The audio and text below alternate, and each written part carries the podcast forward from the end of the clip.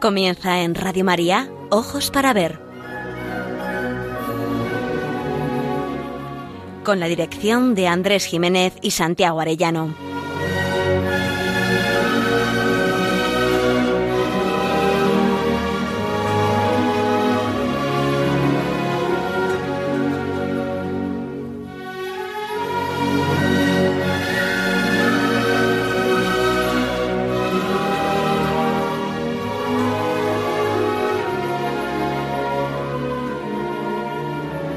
Buenos días, queridos amigos. Les saludamos una vez más desde Pamplona, donde realizamos este programa el primer y tercer martes de cada mes.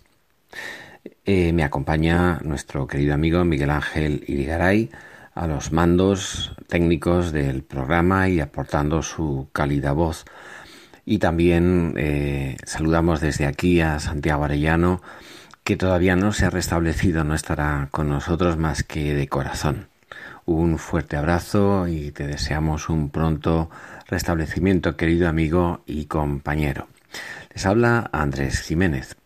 En nuestro anterior programa reflexionábamos sobre la necesidad de la belleza para el ser humano, como alimento del espíritu.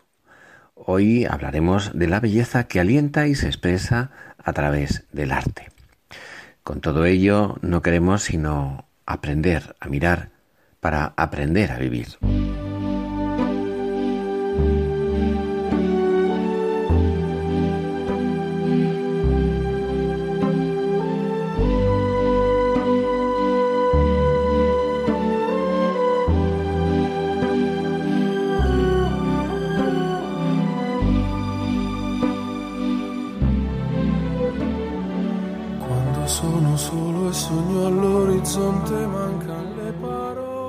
Todos hemos tenido, sin duda, experiencia de que en el alma humana se da una sensibilidad especial hacia la belleza, como una cuerda que vibra cuando el hombre y la mujer se encuentran con ella. En esa vibración, en ese encanto, apreciamos que tras la belleza se esconde, sin embargo, algo más. Descubrimos la belleza en la naturaleza creada, la hallamos en la vida moral y la apreciamos también en las obras y en la actividad de los artistas. Todas ellas encontramos como una vía que nos conduce al misterio de lo invisible. En primer lugar, descubrimos esa belleza, decíamos, en el ámbito de las cosas creadas. Nos cuenta la primera narración del Génesis que cuando Dios vio todo lo que había hecho, lo encontró muy bello.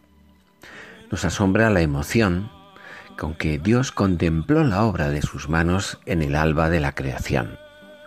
Dios es la belleza misma y es también el supremo artista que hace participar de esa belleza a las obras de sus manos y de su amor. La belleza fascina y atrae, revela al ser humano el bien y la grandeza de lo real de un modo peculiar. Cuando nuestra mirada es limpia y ajena a todo afán utilitarista, se nos muestra que tras el asombro que nos provoca la contemplación de la naturaleza creada, hay una presencia que nos invita a ir más allá de lo que contemplamos, hacia su fuente y fundamento, al Creador mismo, que es la belleza en plenitud. Los paisajes, la hermosura que se descubre en todo lo creado, nos sacan de la indiferencia, la belleza física y sobre todo la belleza moral que descubrimos a menudo en el obrar humano. Hay en él acciones y gestos que nos asombran y conmueven las acciones heroicas, el amor, el perdón, la ternura, la superación, la paciencia o la entrega. Hay ciertamente en la virtud humana un misterioso y profundo atractivo que supera el mero agrado sensible. No es simplemente algo que nos gusta, es algo más valioso. En ocasiones incluso apreciamos la belleza como una luz en medio del dolor, cuando alguien lo convierte en donación, en entrega, en sacrificio por aquello o por aquellos que ama. Experimentamos entonces una emoción íntima que nos estremece o nos llena de gozo y entusiasmo al contemplar que hay en el ser humano una enorme capacidad de bien, porque en su corazón se descubre la imagen, el reflejo o la presencia de la bondad y de la belleza divinas.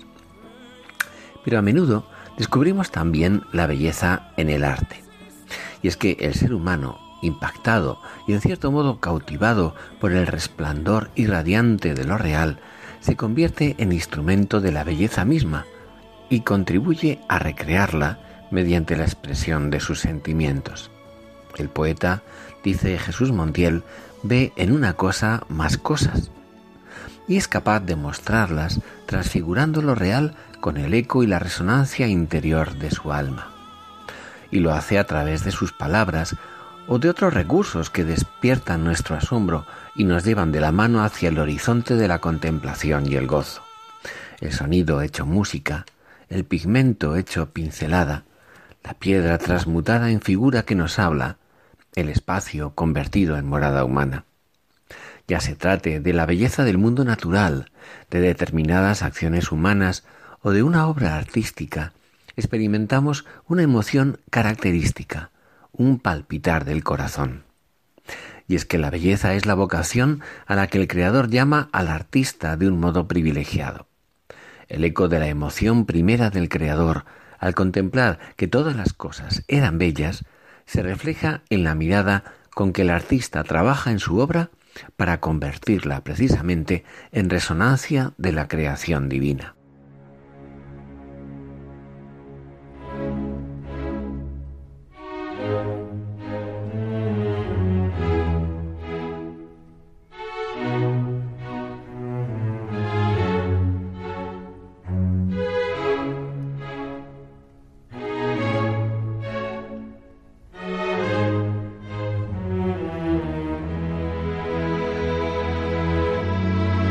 Para ver, el don de la belleza.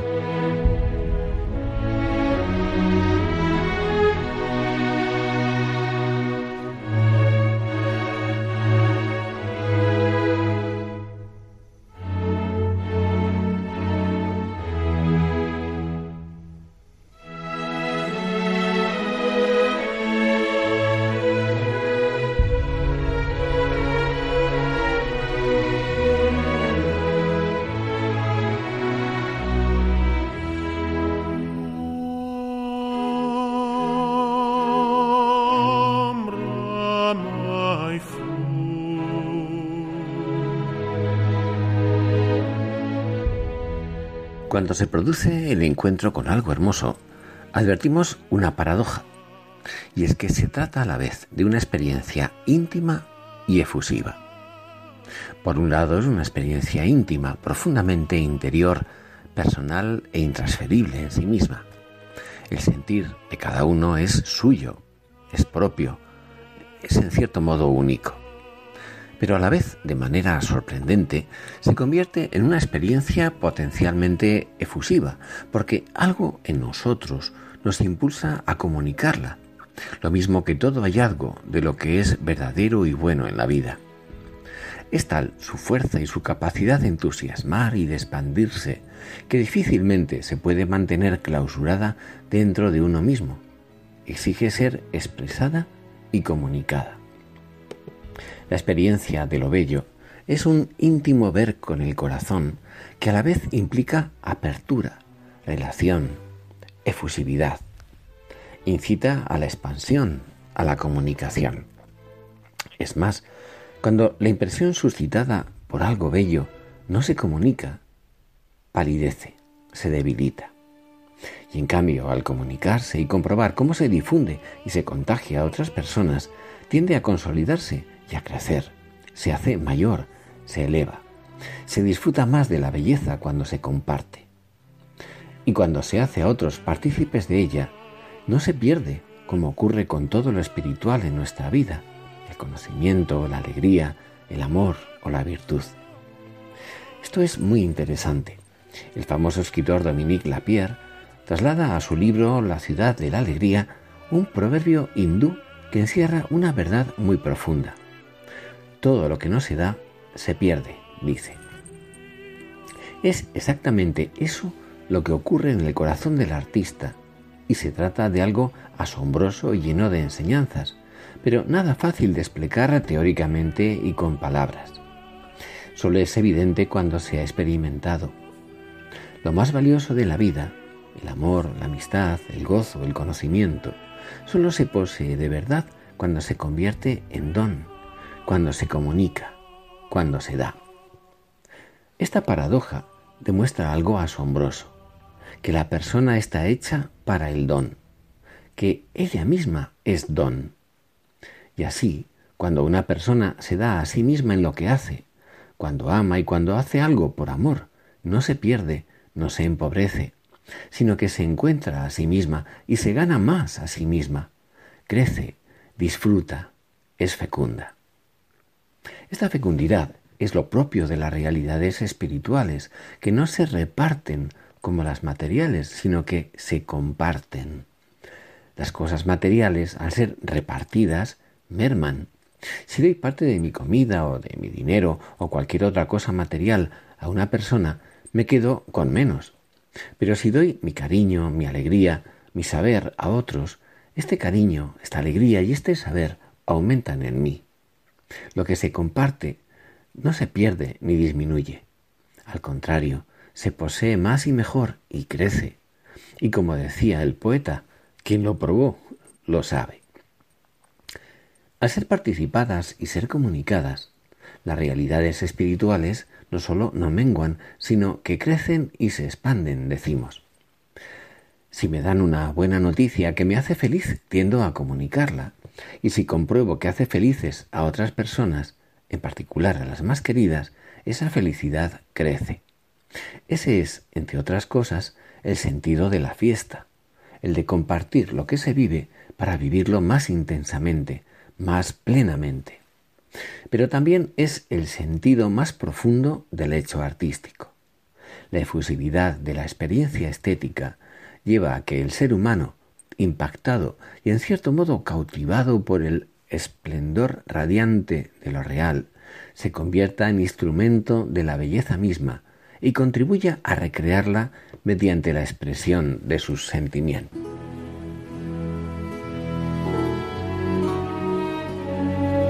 Aprender a mirar. Ojos para ver. Radio María.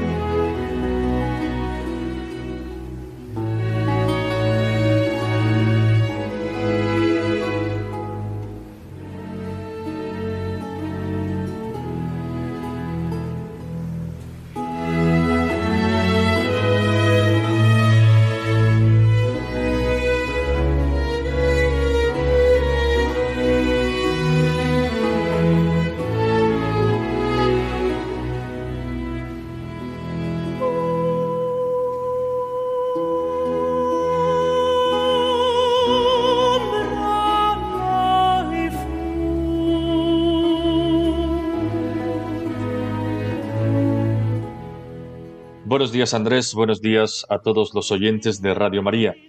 En su origen la palabra arte significaba la actividad racional del hombre en toda su extensión. Poco a poco se fue asimilando a la actividad práctica y a la técnica, y de ahí viene, por ejemplo, la palabra artificial, lo producido por el ser humano, en contraposición con lo natural. Será en el Renacimiento cuando se empiece a hablar de las bellas artes, y éstas vengan a apropiarse del significado más específico que ha perdurado hasta hoy, el del arte como actividad humana que aporta belleza al mundo. Pero más allá de las denominaciones, lo cierto es que desde su origen en la historia y la prehistoria humanas, lo que hoy llamamos arte, en sus diversas manifestaciones, ha sido una actividad cuyo propósito no es el remedio de las necesidades urgentes de la vida, la utilidad, sino la obtención de un deleite mediante la expresión y transmisión de belleza. La expresión y transmisión de sentimientos que el artista lleva a cabo mediante sus obras se realiza a través de recursos muy heterogéneos, palabras en la literatura, sonidos en la música, superficies coloreadas en la pintura. Cada uno de esos medios actúa en nuestra sensibilidad y presenta potencialidades expresivas diferentes. La peculiaridad de los mismos ha llevado a la clasificación y diferenciación de las bellas artes. No obstante, a pesar de la diversidad de sus medios de expresión, existe una unidad fundamental, una analogía entre las artes que nos permite hablar del arte en general, y concebirlo como una forma universal de expresión y comunicación. El aspecto más esencial de la actividad artística es seguramente la transmisión de sentimientos. El artista nos traslada su vivencia interior ante la contemplación de algo, y dicha transmisión nos espolea, nos provoca, nos conmueve, sacándonos de la indiferencia. La sensibilidad del artista experimenta en primer lugar una emoción o inspiración. De su vivencia brota un afán creativo y con su saber hacer y su originalidad, sirviéndose de ciertos recursos materiales, produce una obra tocada por la belleza que se ofrece a otros seres humanos. A su vez, el artista se recrea a sí mismo de alguna manera, se cultiva y enriquece, en cierto modo, al crear y expresar sus vivencias a través de la obra. Como Cervantes hace decir a Don Quijote, cada uno es hijo de sus obras, y esto bien puede aplicarse al artista y su creación. La obra, una vez producida, posee además una existencia propia, independiente de la vida del artista e incluso de sus mismas intenciones pero que brota de su lógica interna, de sus hallazgos, de las sugerencias que brinda al espectador. Cuántas veces al escuchar una melodía o al contemplar un cuadro o una escultura nos parece estar ante una experiencia original y nuestra. No es raro que muchas de las cosas que nos sugiere la lectura del Quijote, por ejemplo, ni siquiera las pensó Miguel de Cervantes explícitamente. Puede incluso decirse que la obra supera a su creador en algún sentido. Permanece abierta a las múltiples resonancias que pueden inspirar al espectador. Se cuenta que al compositor Robert Schumann le preguntaron en cierta ocasión qué significaba la pieza que había tocado. Se giró de nuevo hacia el piano y entonces, sin abrir la boca, volvió a tocarla. Eso era lo que significaba y sigue significando esa pieza. El artista se expresa, pero lo que nos dice sugiere cosas que van más allá de lo que él mismo siente. Es como si al ofrecernos su canción o su sinfonía el compositor nos dijera, el que tenga oídos para oír, que oiga. La obra de arte, si es genuina, lleva desde luego el sello y la impronta de su autor, pero no es su autor. Así sabemos de geniales artistas que impregnan de belleza o rectitud sus creaciones artísticas, o que resuelven airosamente en la ficción situaciones complicadas, pero que en la vida real naufragaron estrepitosamente. ¿Acaso, por ejemplo, era Molière en su vida personal un gran conocedor del corazón humano, dado que creó al admirable Celimena, uno de sus mejores personajes? De ser así, seguramente no se hubiera casado el Molière de carne y hueso, con la coqueta Armand Bellard que tan desgraciado le hizo. Y sin embargo, a través del arte podemos encontrar claves para iluminar nuestra vida. Pensemos, por ejemplo, en una novela como El retrato de Dorian Gray, un poema como Las flores del mal, o una obra de teatro como La Celestina, El Calígula de Camille o una tragedia griega. En ellas podemos apreciar la diferencia entre el bien y el mal y entre sus consecuencias respectivas. Incluso haciendo ver en la ficción las consecuencias del mal, una buena obra de arte nos ayuda a acertar en la vida real. La literatura en particular y todas las artes en mayor o menor medida ostentan un potencial educador que puede darnos lecciones acerca de las pasiones, que puede ayudarnos a encontrar serenidad de ánimo ante las adversidades de la vida, o que nos ofrece modelos y lecciones de comportamiento con las que podemos aprender a vivir rectamente.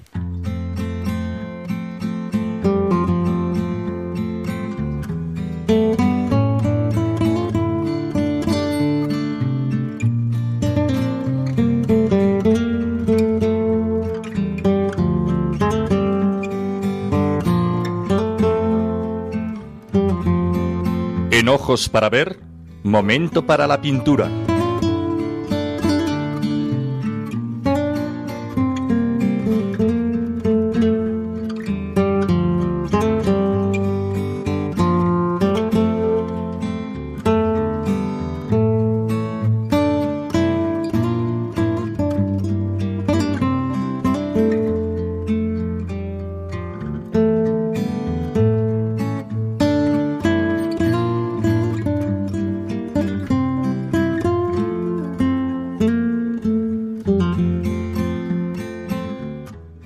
Es espejo de la condición humana, una de cuyas dimensiones fundamentales es la aspiración a la belleza, estrechamente vinculada a la cuestión del sentido y del significado de la vida.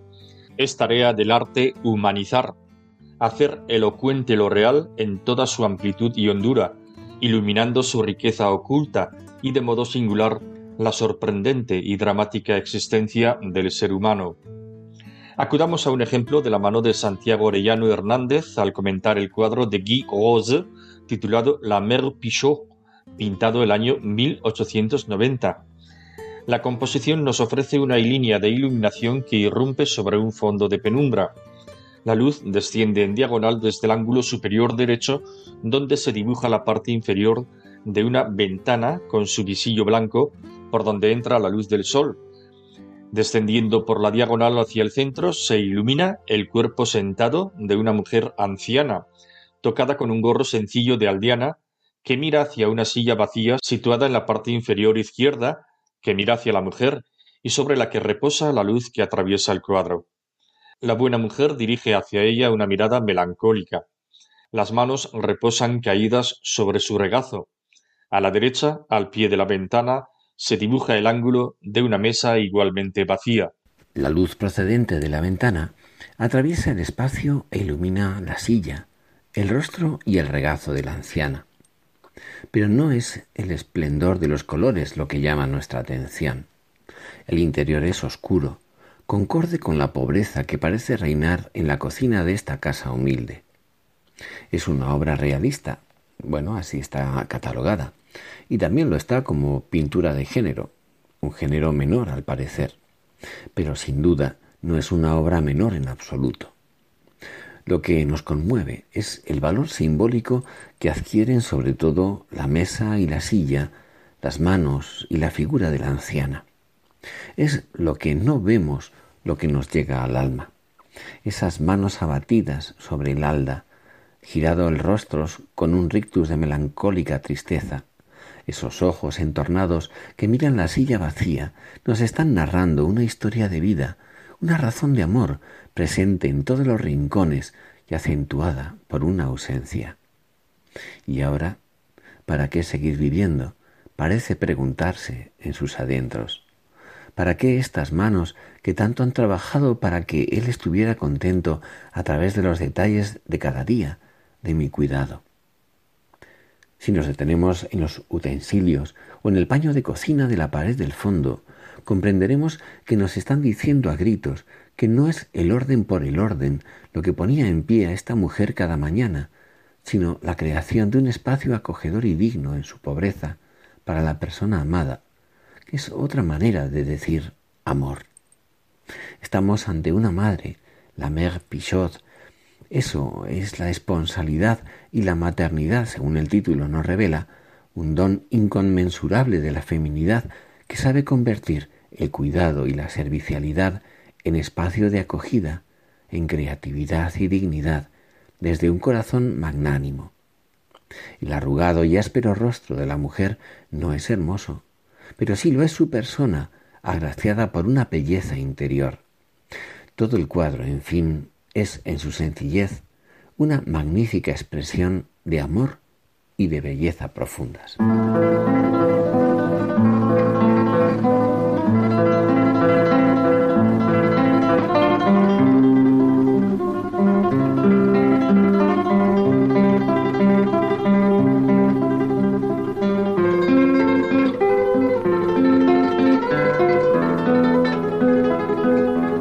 Momento para la poesía. Ojos para ver. Radio María.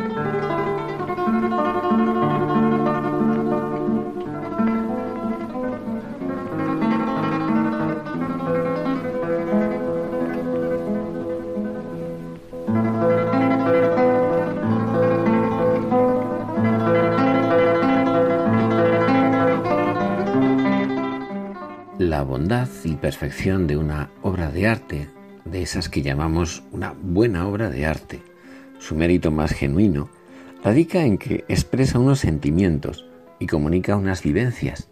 Esa es su finalidad, utilizando sabiamente medios adecuados. En algunos momentos se establecieron categorías entre las diferentes artes, junto a las artes mayores, la escultura, la pintura, la arquitectura, la poesía, el teatro. Se hablaba y se habla aún con carácter algo peyorativo de las artes menores, en función de la técnica empleada, por considerarlas más artesanales y presuntamente menos nobles, más o menos caracterizadas por su función de artes aplicadas, la orfebrería, la cerámica, el grabado, la decoración, la gastronomía, el bordado, la perfumería, la confección. No obstante, esta clasificación se da ya por superada, ya que, entre otras cosas, incluso la misma noción de arte, como veremos en el próximo programa, se ha difuminado hasta el extremo en los últimos tiempos. Lo que en realidad nos permitiría establecer la mayor o menor entidad de las artes no es su lenguaje y técnica expresiva más o menos noble o su misión más o menos excelsa, sino que su eficacia expresiva, como fuente y cauce de emoción, sea más o menos poderosa. Otra clasificación difícil de sostener es la que se refiere al asunto o tema sobre el que versa la obra, acontecimientos históricos, la temática religiosa, que sea un bodegón, una pintura de género como anteriormente decíamos, un retrato o la exaltación de valores políticos sociales, etc. Pero la supuesta trivialidad de un tema unos zapatos viejos, un cubo de basura, unos cacharros o unas frutas dispuestas sobre una estantería, no tiene por qué impedir que las emociones de quien lo contempla puedan ser relevantes y hasta sublimes. En el programa anterior hablamos del cuadro de Rembrandt titulado Voy desollado y el veto que recibió en Italia por su temática, poco noble al parecer. Otro tanto podría decirse de estos dos poemas que vamos a mencionar a continuación, dedicados a asuntos en principio triviales, un cubo de basura y el agua que sale por el grifo. El primero es un soneto de Rafael Morales, poeta manchego, perteneciente a la primera generación de la posguerra. En él, la mirada poética contempla amorosamente un cubo de basura y lo transfigura convirtiéndolo como en una persona con la que habla delicadamente. Es una mirada impregnada de ternura que le lleva a ver en el cubo y en los desperdicios que lo llenan una ocasión para cantar lo humilde y lo olvidado, y para ennoblecer la labor tantas veces ignorada de quien se dedica a tareas humildes, a servir tal vez a lo más descartado y marginal. El soneto es magistral por su estructura, por las imágenes poéticas y por el pausado ritmo de sus endecasílabos. El principio y el final se centran en el cubo. Curva y anillo definen su forma, pero los adjetivos nos hablan de una personificación humilde, silenciosa, con la redondez suave y dolorosa de la ternura. El terceto final, sin escatimar lo ingrato de la suciedad, ahonda en otra nota de su humanidad, la resignación y exalta el fundamento de su personalidad, un corazón sensible que se hace portavoz de lo humilde y lo olvidado. La parte central nos refiere el contenido. Cada cosa, cada desecho evoca una hermosura, un recóndito esplendor delicadamente descritos en su personificación doliente. Las palabras no presentan lo que ve el poeta, sino lo que imagina, rescatando del desprecio lo que parecía indigno.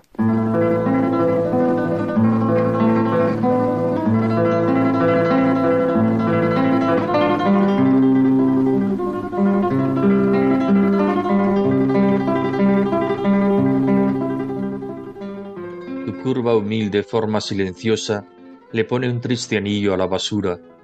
En ti se hizo redonda la ternura, se hizo redonda, suave y dolorosa. Cada cosa que encierras, cada cosa tuvo esplendor, acaso hasta hermosura. Aquí de una naranja se aventura la herida piel silente y penumbrosa. Aquí de una manzana verde y fría un resto llora zumo delicado, entre un polvo que nubla su agonía. Oh viejo cubo sucio y resignado, desde tu corazón la pena envía el llanto de lo humilde y lo olvidado.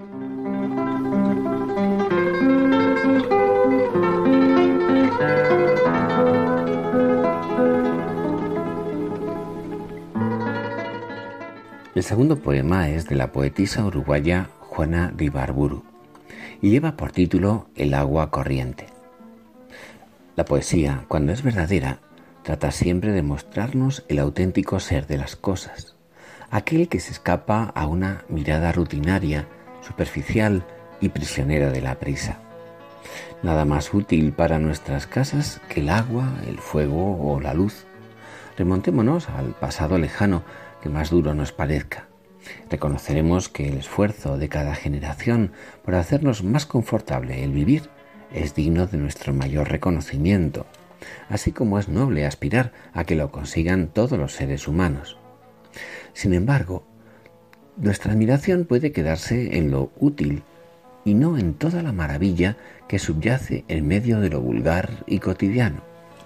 Qué delicada mirada la de Juana de Ibarburu al desvelarnos el secreto oculto del agua corriente, esa modesta y generosa fuente de limpieza henchida de misterios, el cauce del río, el viento, la grama, que salpicando con su chisporroteo de gotas claras nos mira fraternalmente con sus mil ojos claros.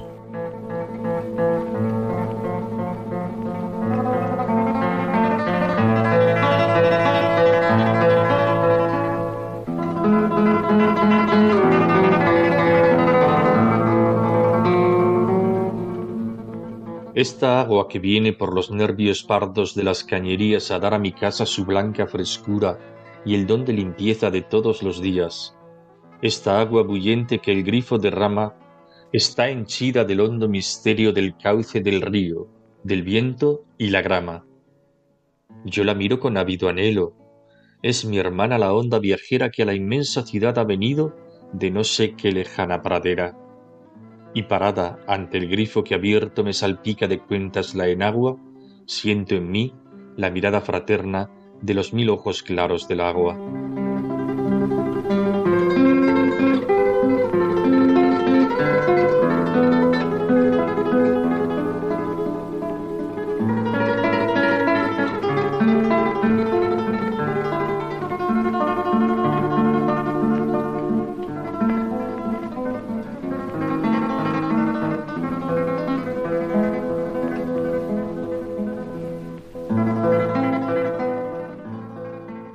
Ambos poemas, la sensibilidad de uno y otro autor, unida al acierto técnico por su dominio de la palabra y por las figuras poéticas, produce en el lector atento, sensible también, un juego de emociones y sugerencias que no pueden caracterizarse sino como bellas.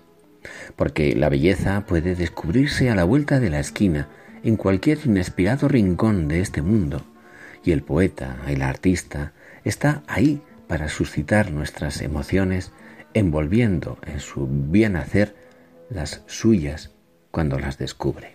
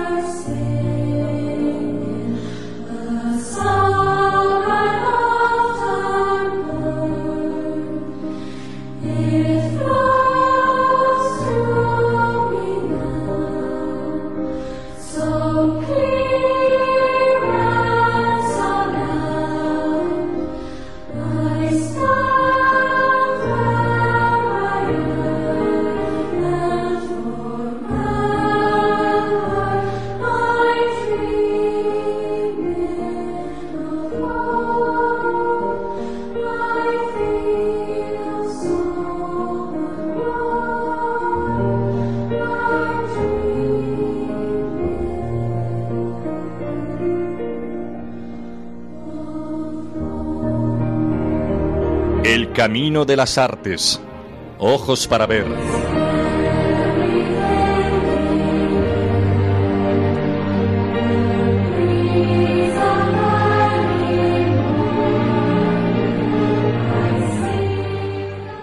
A través del arte, de manera singular, el ser humano se incorpora activa y originalmente a la tarea de la creación que atraviesa y fundamenta el mundo. No todos estamos llamados a ser artistas en el sentido específico de la palabra. Sin embargo, A cada ser humano se le confía la posibilidad de contemplar la belleza de este mundo y la responsabilidad de ser artífice de su propia vida, hasta llegar en lo posible a hacer de ella también una obra de arte, incluso una obra maestra.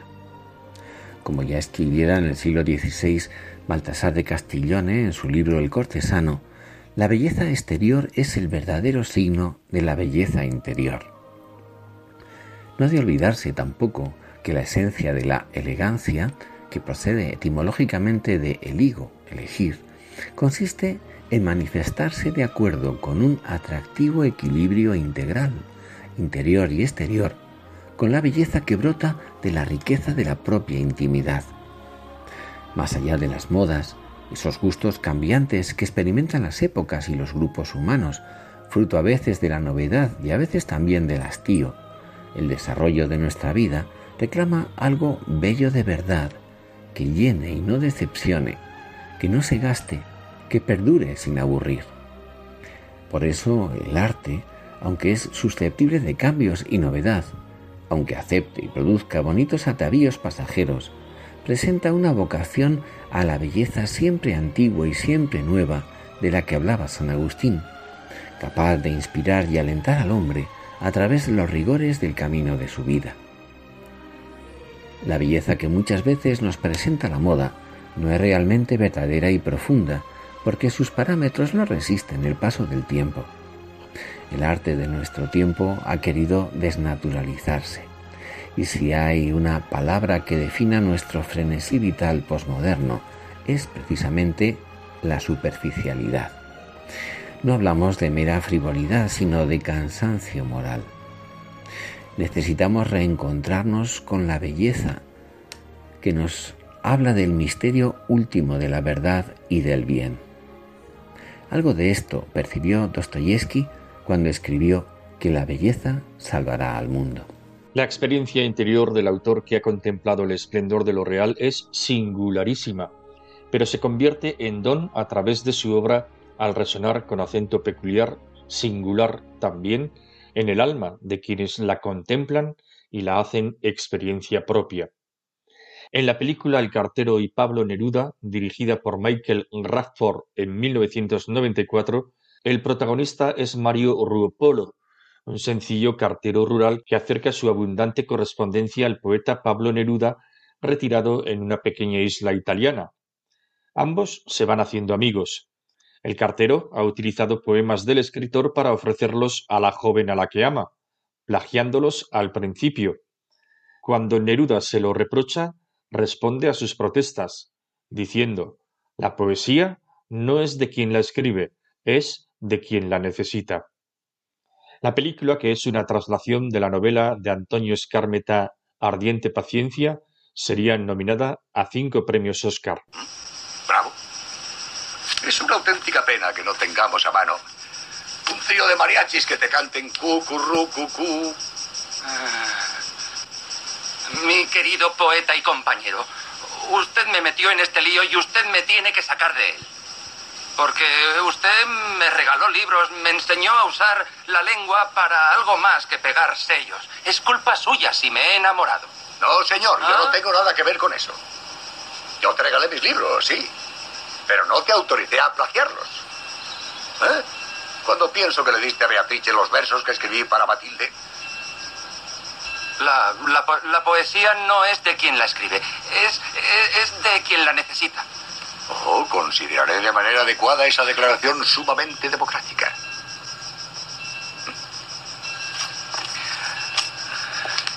Ahora vete a casa dormir. Tienes unas ojeras profundas y grandes como platos soperos.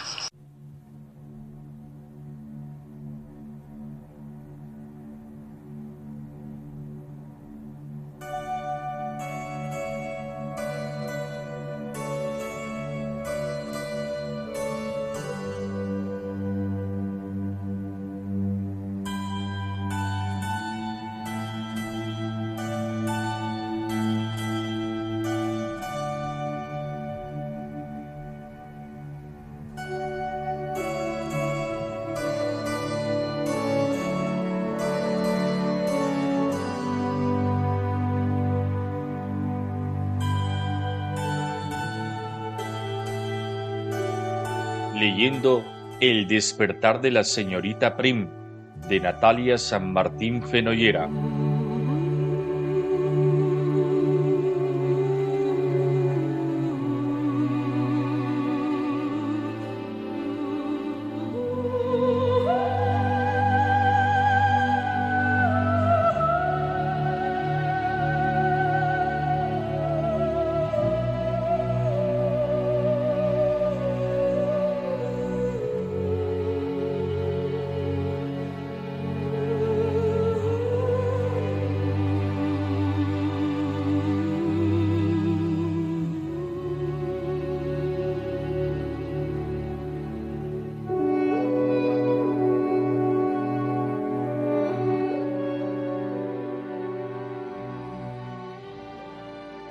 Hoy a la lectura de esta singular novela de Natalia San Martín Fenollera.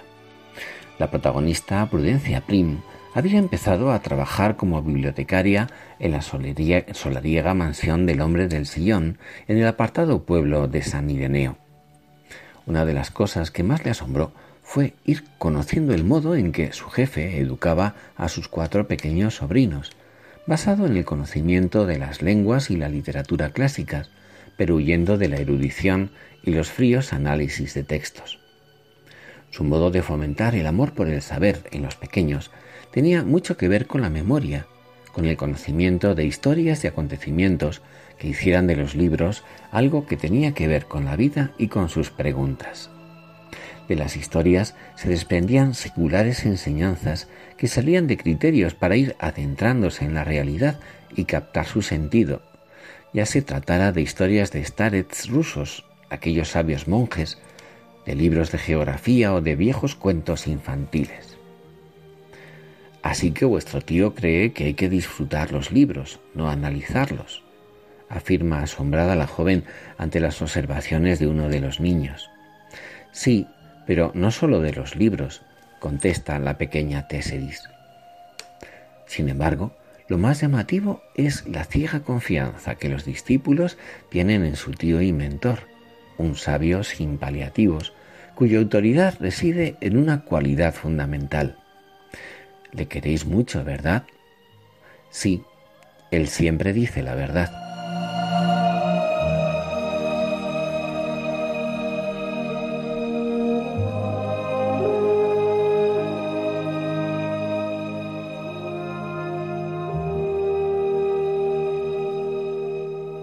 Prudencia, oyó decir al hombre del sillón.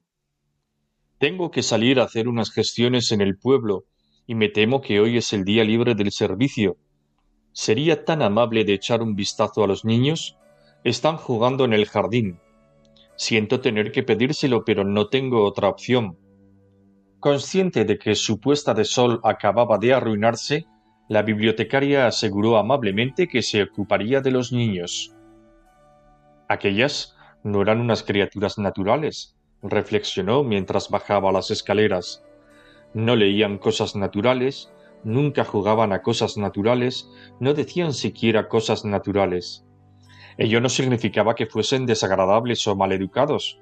En realidad, tenía que reconocer que los pequeños eran encantadores, pero no se parecían en nada a los niños que solía ver en casa de sus amigos, en la calle o en los restaurantes. Cuando hablaba con ellos, eran los niños quienes llevaban el peso de la conversación. Eran ellos también los que salpicaban las charlas con extrañas informaciones que la bibliotecaria consideraba profundamente inadecuadas para su edad. Hoy hemos aprendido cosas de los archimandritas y de los starets rusos, señorita Prim. ¿Conoce usted la historia del staret Ambrosio y las pavas? Le había preguntado una mañana Tesseris en la cocina mientras se preparaba unas tostadas de queso fundido. La señorita Prim, muy seria, confesó que sabía un poco de los starets, pero que nunca había oído hablar de aquel tal Ambrosio, y mucho menos de unas pavas. Nada más concluir esa sincera declaración de ignorancia, la bibliotecaria fue testigo de una extraña disertación infantil sobre temas tan diversos como el Staret Ambrosio y el monasterio de Optina, y cierta historia de unas pavas que se negaban rotundamente a comer. Un día, Una campesina que cuidaba pavas para un terrateniente fue a ver al Starets, le explicó la niña. Estaba muy triste, porque las pavas se morían y el terrateniente quería echarla. Cuando los peregrinos estaban en el monasterio, oyeron sus quejas, empezaron a reírse y le dijeron que no molestase al monje con tonterías tan poco elevadas. Pero el estaret Ambrosio se acercó a ella, la escuchó con mucha atención y al terminar le preguntó qué le daba de comer a las pavas. Después le aconsejó cambiarles la comida y la bendijo. Cuando la mujer se fue, todos preguntaron al monje por qué perdía el tiempo con unas pavas. ¿Sabe qué les dijo? No tengo ni idea, contestó abrumada la señorita Prim. Les dijo que todos estaban ciegos, tan ciegos que no eran capaces de ver que toda la vida de aquella mujer estaba en esas pobres pavas. El staret Ambrosio no dividía los problemas en grandes o pequeños como hace todo el mundo. Decía siempre que los ángeles están en las cosas sencillas, que nunca hay ángeles donde las cosas son complicadas. Él pensaba que lo pequeño es importante.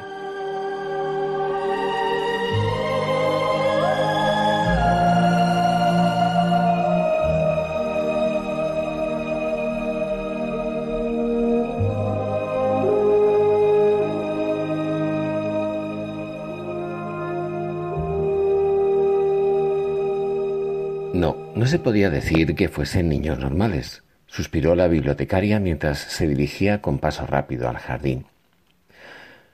Vuestro tío me ha pedido que nos pierda de vista, así que he venido a ver qué estabais haciendo, les dijo con franqueza. No estamos haciendo nada, solo leíamos un libro de cuando éramos pequeños, respondió Septimus. Ah, ¿y qué leíais? La historia de un sapo al que le encantaba conducir. ¿Lo conoce? Es un viejo libro, bastante viejo. Ya existía cuando la abuela era pequeña. Lo he leído y también lo he estudiado. ¿Estudiarlo? ¿Por qué? Si solo es un libro de niños, exclamó Tesseris con los ojos muy abiertos. Porque es algo más que un libro de niños, es literatura. Y la literatura se estudia, se analiza, se buscan sus influencias, se investiga qué se quiso decir con ella. Nuestro tío dice que hacer eso con los libros es estropearlos, señaló por fin Septimus. Él odia todo eso de los análisis de textos. Nunca nos ha obligado a hacerlo. En clase aprendemos partes de memoria y las decimos en voz alta. Y luego leemos los libros, los discutimos y después los volvemos a leer. Así que vuestro tío cree que hay que disfrutar los libros, no analizarlos. Sí, pero no solo lo dice de los libros, también de la música y de los cuadros. ¿Recuerda el día en que usted llegó? Vio el icono de Rublev y lo midió con un compás, ¿se acuerda? preguntó Tesseris. La señorita Prim enrojeció ante la sospecha de que aquella criatura estuviese a punto de cuestionar su forma de aproximarse al arte. Me acuerdo, dijo secamente. Usted no me hizo caso cuando le dije que ningún mayor me había ayudado a pintar el icono. Los mayores me habrían dicho que utilizase el compás. Mi tío me dijo que un icono es una ventana entre este mundo y el otro, que así lo aprendió él de los viejos starets y que así se han pintado siempre. La señorita Prim se movió nerviosamente en su banco. Había algo perturbador en aquellos niños, aunque no podía explicar muy bien qué era. Algo inquietante, que convivía con una luminosa y soleada inocencia y con aquella ternura con la que veneraban cada una de las palabras que salían de la boca del hombre del sillón. Le queréis mucho, ¿verdad? Me refiero a vuestro tío. Sí, dijo el pequeño Deca, al tiempo que sus hermanos asentían con la cabeza. E inmediatamente añadió, Él siempre dice la verdad.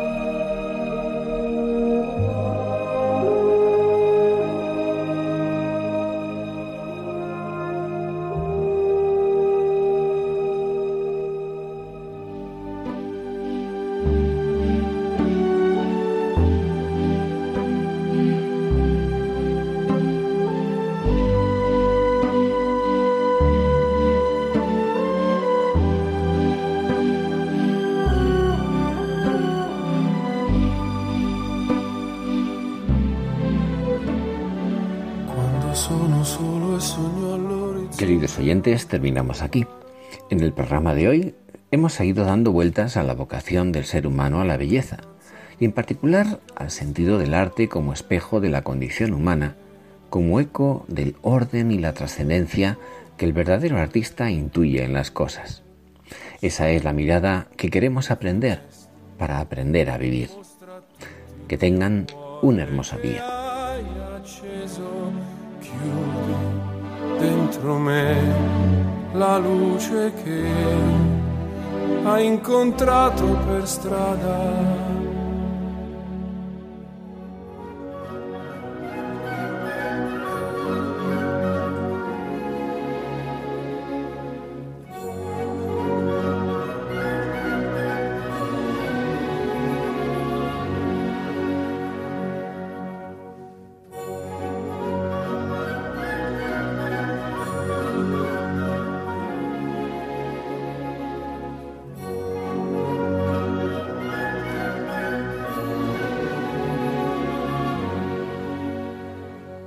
Finaliza en Radio María, Ojos para Ver. Un programa dirigido por Andrés Jiménez y Santiago Arellano.